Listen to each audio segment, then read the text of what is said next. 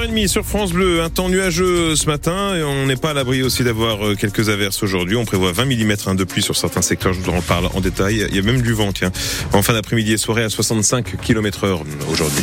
Voici le journal avec François Petit-Demange. On part d'abord pour euh, Condéon, en Charente, petite commune qui revit grâce à son tout nouveau bar-restaurant épicerie. Oui, un lieu de vie et de service qui manquait aux 600 habitants de Condéon. Le bâtiment, une ancienne ferme, avait été racheté par la mairie en 2015, initialement pour en faire un atelier municipal. Mais le projet a évolué en élément de lutte contre la désertification rurale, avec d'un côté bibliothèque et agence postale, et de l'autre ce tout nouveau bar-restaurant épicerie Les Drôles, ouvert depuis une quinzaine de jours.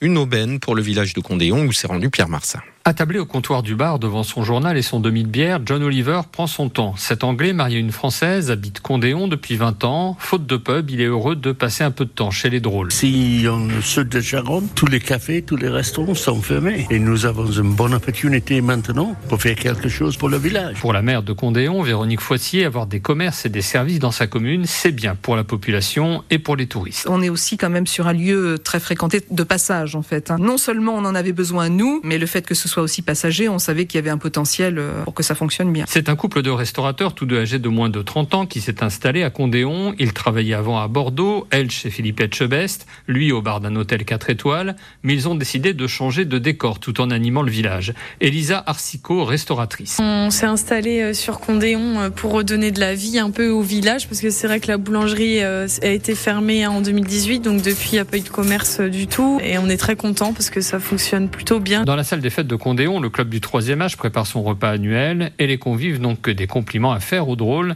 même si elles n'ont pas encore eu le temps de découvrir les lieux. Mais je suis pas allé encore alors. Pour le moment, ils font pas les fruits et légumes parce qu'ils sont juste installés. J'entends que du positif. Franchement, euh, très bien. Un reportage de Pierre Marsat à Condéon en Charente à retrouver sur francebleu.fr et sur notre application ici.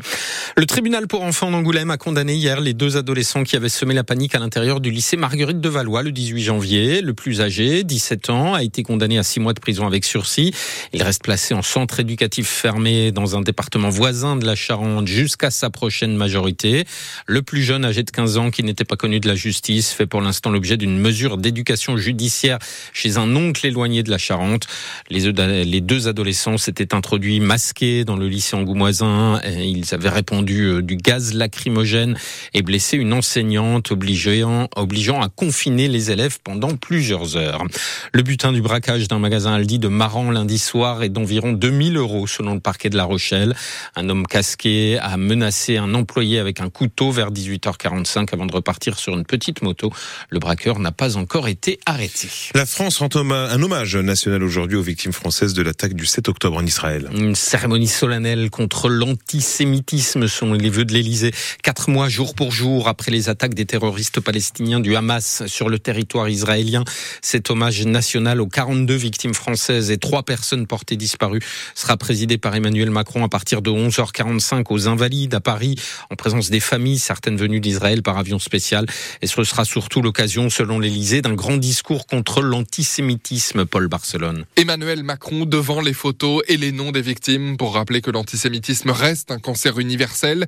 Cet hommage, l'Élysée veut l'inscrire dans la lignée de ce rendu au capitaine Dreyfus, aux commémorations de la rafle du Veldiv avant la panthéonisation dans deux semaines de Missak Manouchian.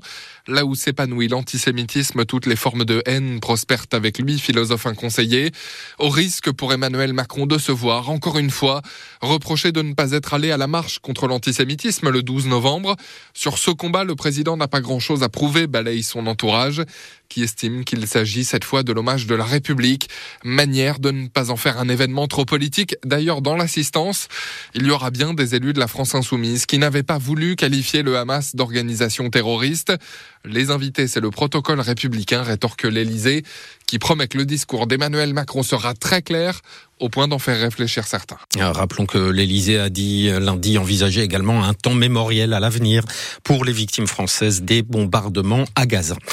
Le nom des ministres et secrétaires d'État qui manquent encore au gouvernement Attal devrait être connu euh, aujourd'hui, euh, selon l'Élysée. Il en manque une quinzaine. Après la nomination des 14 ministres principaux il y a déjà un mois, on saura donc si le président du Modem, François Bayrou, a réussi à négocier un retour au gouvernement après sa relaxe en justice. On évoque par exemple le remplacement d'Amélie Oudéa Castera à l'éducation nationale après les déclarations polémiques qui ont plombé son entrée en fonction. Un jeune phoque très affaibli a été secouru hier matin sur l'île de Ré. L'animal a été découvert par des promeneurs échoués devant le sémaphore de Saint-Clément-des-Baleines. L'Observatoire pélagiste de La Rochelle, spécialiste des mammifères marins, est venu chercher ce jeune phoque gris très maigre et déshydraté, une femelle d'une douzaine de kilos âgée de seulement quelques semaines. Il l'a examiné dans ses locaux de La Rochelle avant de le transporter dès la fin de matinée vers le centre de soins d'Océanopolis à Brest en Bretagne.